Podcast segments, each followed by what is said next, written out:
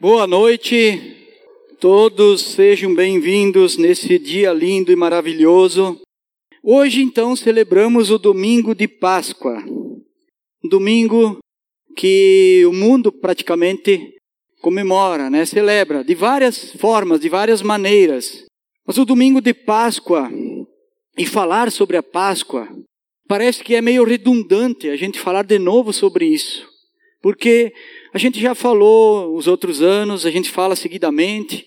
Ah, o Predebon falou domingo passado algumas coisas aqui sobre a crucificação de Cristo. O Predebon também colocou no grupo do relacionamento um devocional falando sobre a Páscoa. Então parece que é meio redundante, e agora nós vamos falar de novo sobre a Páscoa. Mas isso também é bíblico, porque a Bíblia diz, o próprio Jesus diz nos evangelhos, quando ele fala da ceia, ele diz: façam isso em memória de mim. Então ele repete em todos os evangelhos, praticamente, Jesus falando sobre a ceia: façam isso em memória de mim. E lá no Velho Testamento, na lei de Moisés, ele fala da Páscoa que é um decreto, um decreto perpétuo para todas as gerações, para que eles não esqueçam desse memorial que é a Páscoa.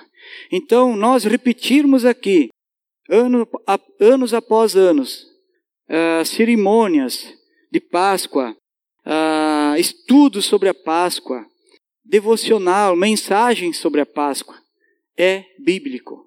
Então, eu sei que às vezes parece meio cansativos, mas é bíblico. E aí eu queria fazer uma pergunta para vocês hoje, então. Como é que você celebra quando chega o final de semana da Páscoa? Como é que você entende esse final de semana? Fica pensando ali, meditando. Será que nós nos lembramos do sacrifício de Cristo na cruz? Será que você se lembra da libertação dos pecados? Você se lembra de celebrar a Páscoa de acordo com o que a Bíblia diz? Ou será que nós celebramos a Páscoa de acordo com o comércio? Será que nós gostamos mais de celebrar o almoço da Páscoa, aquele almoço de família, de amigos, e aqueles chocolates, né, que são irresistíveis, né? Nós precisamos pensar sobre isso. Eu gostaria que mais uma vez a gente pudesse curvar a nossa cabeça e a gente fizesse uma oração nesse momento, abrindo nossa mente e o nosso coração a Deus.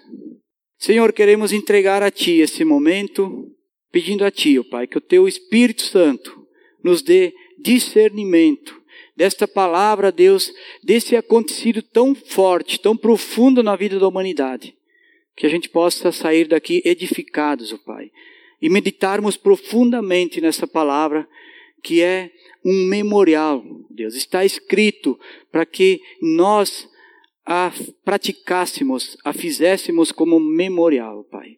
Por isso eu oro e peço que o Senhor nos conduza. E use a mim também, Senhor, como instrumento em tuas mãos em nome de Jesus Cristo. Amém. Então, a palavra em hebraico, Pesach, Páscoa em português, significa passagem. Esse é o significado da palavra Páscoa, passagem. E para entender melhor, nós precisamos voltar lá no princípio, aonde começou essa passagem, a primeira Páscoa, a saída do povo de Israel para a terra prometida. Era uma passagem. Eles saíram lá do Egito para a terra prometida. Todos os israelitas, eles ganharam uma passagem. Todos, sem exceção, ganharam uma passagem e saíram de um estado de escravidão para um estado de libertação. No Egito, eles construíram muitas coisas. Eles construíram riquezas para o faraó, mas não era deles. Não era a terra deles. Eles eram um escravo daquele povo, daquele rei. Então Deus os tirou de lá e os mandou para uma terra que emana leite e mel, a terra prometida. Pena que muitos não chegaram ao seu destino. Mas quais foram os pontos mais importantes que marcaram a primeira Páscoa? É isso que nós precisamos entender. Primeiro, o sacrifício o sacrifício de um animal sem defeito. Segundo, a libertação. A libertação da escravidão e do anjo da morte. Vocês lembram da história? eles foram libertos da escravidão e do anjo da morte que matou todos os primogênitos naquela noite. E também a celebração. Qual era a celebração? O memorial. Era para comer um cordeiro ou um carneiro assado com pães sem fermento e ervas amargas, prontos para fugirem, pronto para irem para o caminho no qual eles iriam percorrer. Então, esses foram os três pontos principais. E isso Moisés deixou como um memorial para eles, geração após geração, geração após geração, sempre. Então, eu gostaria que você abrisse a sua Bíblia no livro de Êxodo, no capítulo 12, e nós vamos ler o versículo 5, 8 e o 14. Então, abre a sua Bíblia, ou o seu celular, ou vai estar aqui na tela. Nós vamos ler apenas três versículos porque vocês já conhecem todo esse acontecido. Então, ali, Êxodo 12, versículo 5. Um animal escolhido será macho de um ano sem defeito e pode ser cordeiro ou cabrito. Então, esse era o animal escolhido para o sacrifício. Naquela mesma noite comerão carne assada no fogo, com ervas amargas e pães sem fermento. Versículo 8. E o versículo 14 diz: Este dia será um memorial que vocês e todos os seus descendentes celebrarão como festa ao Senhor. Celebrarão como um decreto perpétuo. Então, esses três versículos eles dão a base daquilo que aconteceu lá na primeira Páscoa. Mas se a Páscoa tivesse ficado só naquele acontecimento histórico, importantíssimo e grandioso, porém insuficiente para o perdão dos pecados da humanidade. Então, para nós, não faria diferença nenhuma. Se tivesse ficado apenas naquele acontecimento, nós jamais teríamos chance. Mesmo porque os princípios da Bíblia, eles não mudaram. Eles não mudaram até hoje. Quais são os princípios? A exigência para o perdão dos pecados sempre seria o sangue de animais, até hoje. Era o sangue do animal, era o animal que era sacrificado pelo perdão dos pecados. Então, os princípios não mudaram. Não mudaram porque em Romanos 6, 23, 6, 23, o salário do pecado é a morte. Então, um animal sem defeito, sem mancha, sem mácula, o mais perfeito tinha que ser sacrificado. E o sangue era aspergido pelo pecado. Isso era exigido para o perdão dos pecados. Isso foi lá na primeira Páscoa. Mas Deus Pai tinha o cordeiro perfeito a ser sacrificado. Deus permitiu que o seu filho amado, o cordeiro sem defeito, morresse na cruz, que fosse o último sacrifício exigido pelo pecado. Agora é outro momento o sacrifício suficiente por todos os pecados, o sangue da purificação, não só para um povo escolhido, mas agora para toda a humanidade. E é o que diz na segunda parte do versículo de Romanos 6, 23. Vamos ver se agora vai, vai dar certo, né? Romanos 6, 23, que diz assim: Pois o dom gratuito de Deus é a vida eterna em Cristo Jesus, o nosso Senhor. Então, o versículo inteiro, pois o salário do pecado é a morte. Mas o dom gratuito de Deus é a vida eterna em Cristo Jesus, nosso Senhor. Esse é o sacrifício suficiente por todos os pecados. Este é o acontecimento que fez com que se cumprisse as profecias. Já estava escrito nos profetas. Mas por que, que Jesus foi sacrificado e flagelado na Páscoa?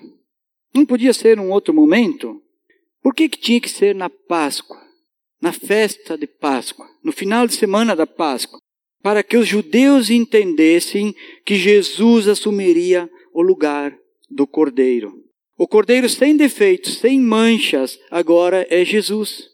Não é mais aquele animal de um ano, que tinha que ser macho, que tinha que ser puro, sem qualquer defeito algum. Agora, o Cordeiro perfeito é Jesus.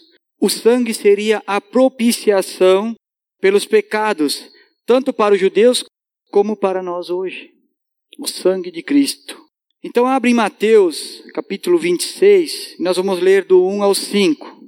Mateus 26, do 1 ao 5. Tendo dito essas coisas, disse Jesus aos seus discípulos: Como vocês sabem, estamos a dois dias da Páscoa, e o filho do homem será entregue para ser crucificado. Então, Jesus, ele disse: faltam dois dias para o meu sacrifício. Faltam dois dias para que eu seja crucificado. Ele diz no versículo 2: Como vocês sabem? Por que, que Jesus diz, como vocês sabem? Porque naquele momento, os judeus, os seus discípulos, eles conheciam já as Escrituras, eles sabiam que estava escrito a respeito da morte de Cristo. E aí o versículo 3 diz: Naquela ocasião, os chefes do sacerdote e os líderes religiosos do povo se reuniram no palácio do sumo sacerdote, cujo nome era Caifás. E juntos planejaram prender Jesus à traição e matá-lo.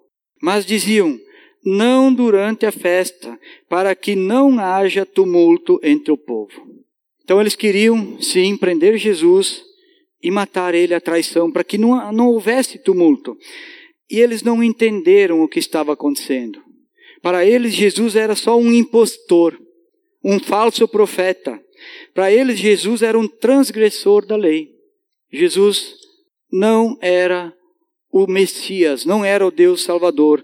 Os judeus não entenderam e levaram Jesus para ser julgado e condenado. E esse testemunho nós temos no Evangelho de João, no capítulo 19, do 1 ao 7. Então, João 19, versículo 1. Então Pilatos mandou açoitar Jesus. E os soldados teceram uma coroa de espinho e o puseram na cabeça dele. Vestiram-no com uma capa de púrpura, uma capa vermelha. E chegando-se a ele, diziam: Salve, o rei dos judeus! E batiam-lhe no rosto. Mais uma vez Pilatos saiu e disse aos judeus: Vejam, eu o estou trazendo a vocês, para que saibam que não acho nele motivo algum de acusação. Quando Jesus veio para fora, usando uma coroa de espinho e a capa de púrpura, disse-lhes Pilatos: Eis o homem.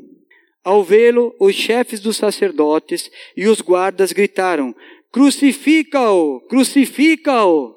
Mas Pilatos respondeu: Levem-no vocês e crucifiquem-no. Quanto a mim, não encontro base para acusá-lo. Os judeus insistiram: Temos uma lei e de acordo com essa lei ele deve morrer. E aí o versículo 16, 17 e 18 vai dizer assim: Finalmente Pilatos o entregou a eles para ser crucificado. Então os soldados encarregaram-se de Jesus. Levando a sua própria cruz, cruz, ele saiu para o lugar chamado Caveira, que em aramaico é chamado de Gálgota. Ali crucificaram e com ele dois outros, um de cada lado de Jesus. Então foi esse o acontecido com Jesus, resumidamente, o momento do julgamento dele. Mas como é que era a crucificação romana daqueles tempos? Como é que era feito naquela época? Eu trouxe um videozinho de dois minutinhos, dois minutinhos e pouco para nós ver como é que era essa crucificação. Eu sei que o ano passado quem estava aqui já viu esse vídeo, mas é importante nós entender quais eram os métodos e os instrumentos usados na crucificação das pessoas naquela época. Então vou pedir para que possam colocar o videozinho aí. É chocante ver essas cenas, tudo que Jesus passou por nossos pecados. Isso era a maneira que eles faziam quando alguém era condenado à morte. Há muitos ah, pontos importantes aqui que nós podemos analisar. Primeiramente, que eles davam, eram ordenadas 40 chicotadas, chibatadas. Eles davam 39 para não passar da conta. Eles contavam até 39. O chicote geralmente era com 12 tentos, com ferros e pedaços de ossos amarrados nas pontas. Se vocês investigarem, vão ver que tudo isso são ah, vários testemunhos de pessoas que falam da, da maneira que era feito naquela época. Eles tiraram de algumas fontes essas informações. Tanto que esse filme foi investigado muito antes de fazer esse filme, para poder uh, refletir, mostrar de, de fato o que, que era feito. Mas a pergunta para nós é se eu estivesse no lugar de Jesus, qual desses sacrifícios eu suportaria? Será que eu suportaria as 39 chibatadas, os 39 açoites? Isso é o que diz no versículo 1 ali de João 19, diz, então Pilatos mandou açoitar Jesus. E depois eles ainda davam tapas, pancadas no rosto, né? no versículo 2. Eles colocaram uma coroa de espinho na sua cabeça e vestiram ele com uma capa de púrpura. E no versículo 3, eles diziam, salve, ó rei dos judeus. E batiam no rosto, machucavam ele no rosto. Será que a gente aguentaria esse sacrifício? O sacrifício 2 também era o deboche. Eles estavam fazendo pouco de Jesus, dizendo para ele: Salve-se, ó Rei dos Judeus. Você não é o cara, você não é o Messias, você não é aquele que vai destruir o templo e reconstruir em três dias. Salve, ó Rei dos Judeus. Então eles estavam debochando dele e dando pancadas. Ou será que nós suportaria aquela acusação injusta, aquele julgamento injusto? Porque ele foi condenado e acusado pelos seus próprios, pelo seu povo, pelo povo judeu, ou praticamente dizendo, pela sua própria família, aqueles que deviam adorar e louvar a Ele como Senhor. Esses foram o que acusaram e levaram ele a esse sacrifício. Ou talvez eu suportaria o último dos sacrifícios, que eu acho que seria o mais fácil: a crucificação. Porque depois de tudo isso ainda ele foi crucificado. Mas para mim, não sei para você, talvez eu acho que a mais fácil seria a crucificação, a morte direta. Eu só sei que é muito difícil a gente aceitar e entender isso. Parece fácil porque a gente não estava lá. Porque a gente apenas vê uma imagem, a gente apenas tem na memória, tem o um registro na palavra de Deus. E aí eu pergunto para mim mesmo, e ainda tenho o vício de reclamar das coisas às vezes. Ainda eu não sou grato por aquilo que Deus faz por mim, por aquilo que Jesus faz por mim. Então os três princípios se repetem novamente. Agora, com Jesus, o sacrifício de um cordeiro sem defeito, sem pecado, sem mancha, sem mácula, o próprio Jesus Cristo, a libertação do pecado e da escravidão, porque todos aqueles que pecaram e que eram escravos do pecado têm a oportunidade, tiveram a oportunidade de ser libertos. E terceiro, a celebração da ressurreição de Cristo ao terceiro dia, que é hoje. É esse dia. Esse dia é que nós devemos celebrar. Talvez não seja o dia certo no calendário, mas não é esse o ponto. O ponto é que nós devemos celebrar a ressurreição de Cristo, o fim do decreto da velha aliança, substituído agora pela nova aliança, através de Cristo, através do seu sangue, mas agora pela graça e não mais pela lei. Isso é maravilhoso, porque se fosse pela lei, eu estaria ali apanhando. Se fosse pela lei, eu ia ser crucificado porque eu sou pecador. Mas agora é pela graça. Agora é para todos aqueles que se arrependem do pecado. Não é mais para um povo só escolhido. É para todos aqueles que se arrependem do pecado. Essa é a grande diferença da nossa Páscoa. A nossa Páscoa eu me refiro à Igreja de Cristo. Então, como é que nós celebramos a Páscoa? Então Pedro agora dá testemunho do que aconteceu com Cristo, a morte e a ressurreição, o flagelo de Cristo que abalou a humanidade. Ele e os outros discípulos agora dão testemunho de que tudo se cumpriu. Então, em 1 Pedro 2, 24 e 3, 18, nós vamos ler o que testemunho é esse que Pedro nos dá. Pedro diz assim: Ele mesmo levou em seu corpo os nossos pecados sobre o madeiro, a fim de que morêssemos para o pecado e vivêssemos para a justiça. Por suas feridas vocês foram curados. Olha como é forte isso. Aquelas feridas, aquele sangue esparramado, foi que deu para mim a possibilidade da cura dos meus pecados, das minhas feridas, das minhas chagas. E no versículo, no capítulo 3, versículo 18, Pedro diz assim: Pois também Cristo sofreu pelos pecados, uma vez por todas, o justo pelos injustos, para conduzir-nos a Deus. Ele foi morto no corpo, mas vivificado pelo Espírito. Então, de uma vez por todas, acabou o sacrifício, acabou o sofrimento. Não precisa mais a morte de cordeiros agora. Não precisa mais um sacrifício desse tamanho, porque Jesus fez o sacrifício que vale para sempre. Mas então, o que dizer para nós hoje, mais de dois mil anos depois da morte e ressurreição de Cristo? Mais de dois mil anos. O que podemos falar nós hoje? As mesmas coisas. Nós podemos falar as mesmas coisas. Os três princípios, eles estão aí. O sacrifício como um memorial, é isso que nós estamos fazendo aqui hoje. O sacrifício de Cristo agora como um memorial. A libertação para todos os que creem em Jesus e se arrependem de seus pecados. E a celebração da vitória de Cristo sobre a morte e sobre Satanás. É isso. É isso que nós podemos fazer hoje. É celebrar esses três princípios novamente. Mas agora somente como um memorial também como um reconhecimento da nossa parte. É o mínimo que nós podemos fazer. E não mais por necessidade de um novo sacrifício pelos pecados, e sim como a nossa libertação. Isso é o que nós devemos celebrar. A liberdade que Cristo comprou para todos os cristãos através do sacrifício e do evangelho. O sacrifício de Cristo não parou só no sacrifício. Continuou, Jesus ensinou o Evangelho e seus discípulos e a igreja continuou o Evangelho.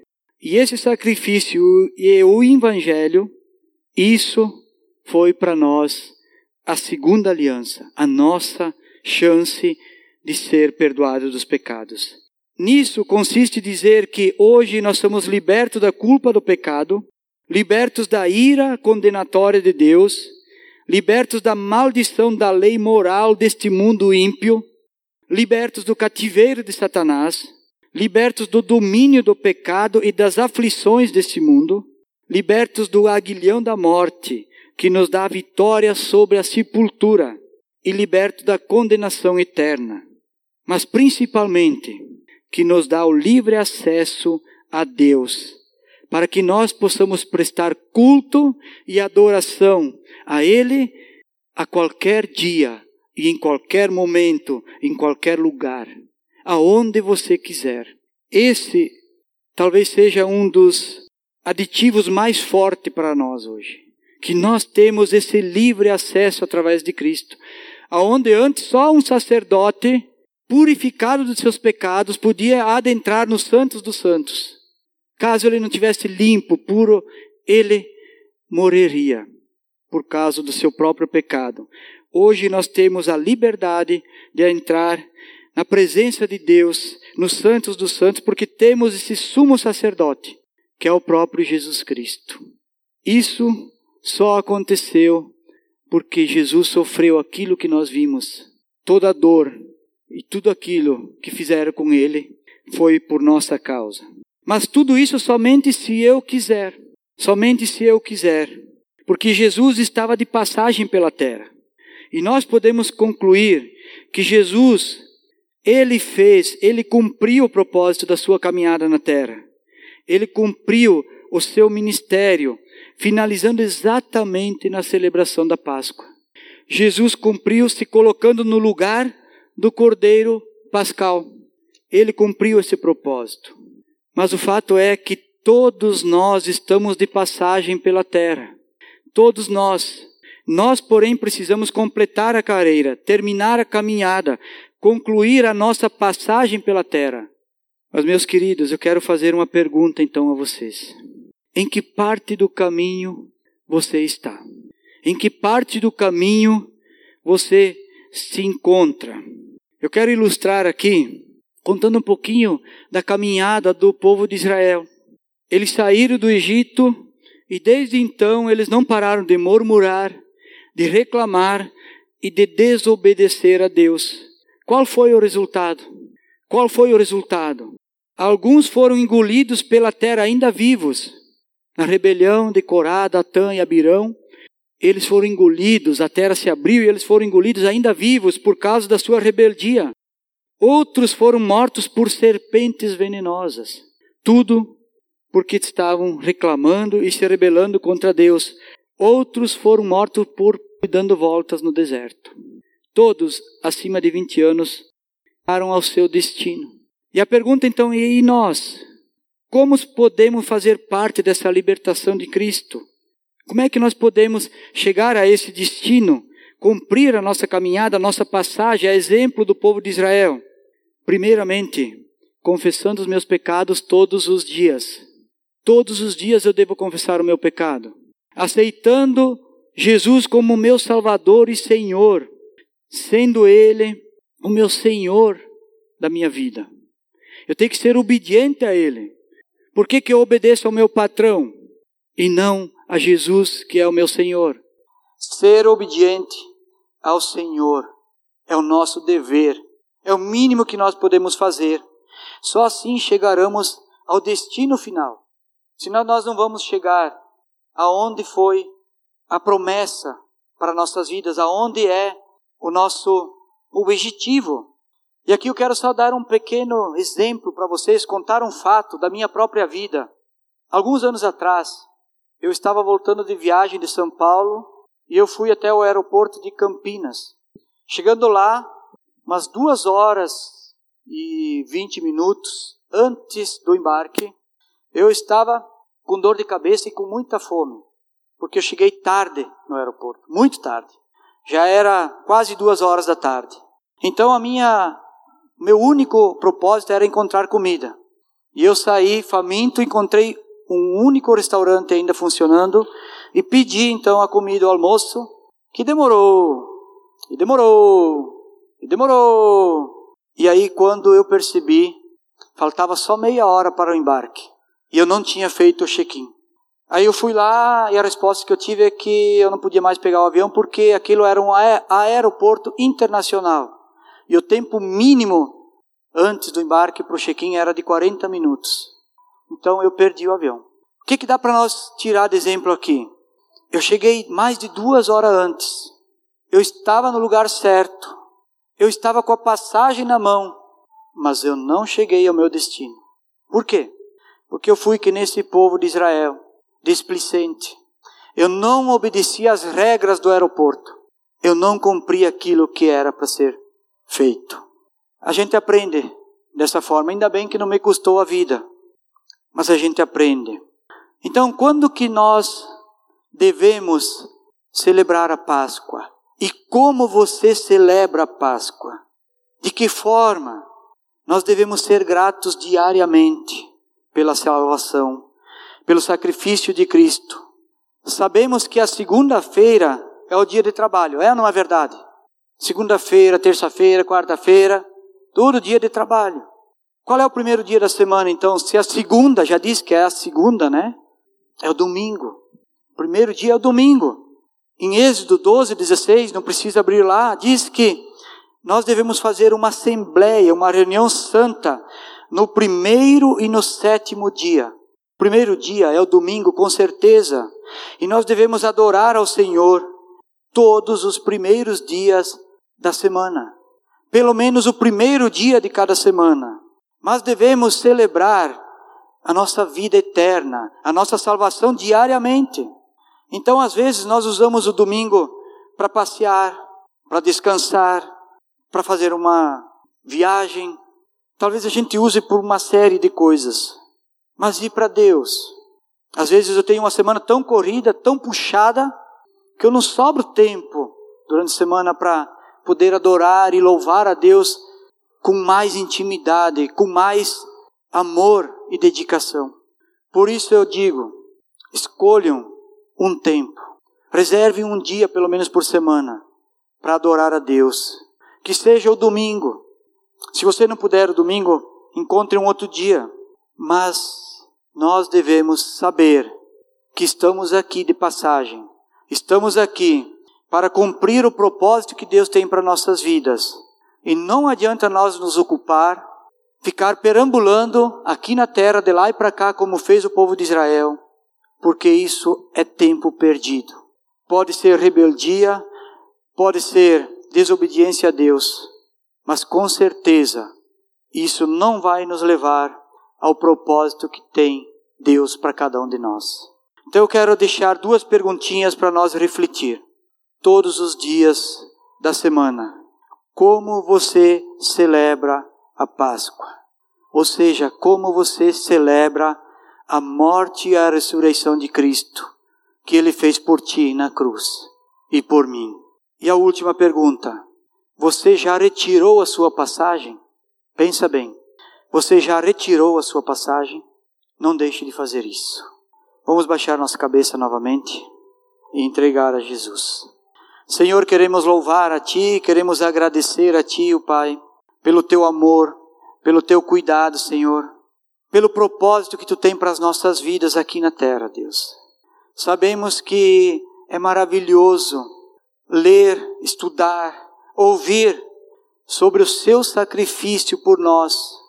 Essa foi a Tua parte, Jesus, a parte que Tu fizeste por amor a nós. Mas eu creio que nós também temos a nossa parte. Temos a parte de reconhecer, de ser gratos, de aceitar, de glorificar o teu nome e não de reclamar da vida, Deus. Que nós possamos sempre celebrar todos os momentos e todos os dias da nossa vida essa obra maravilhosa feita na cruz. Eu te louvo e te agradeço, Senhor, pelo que fizeste pela minha vida e pela vida de cada um. Em nome de Jesus Cristo. Amém.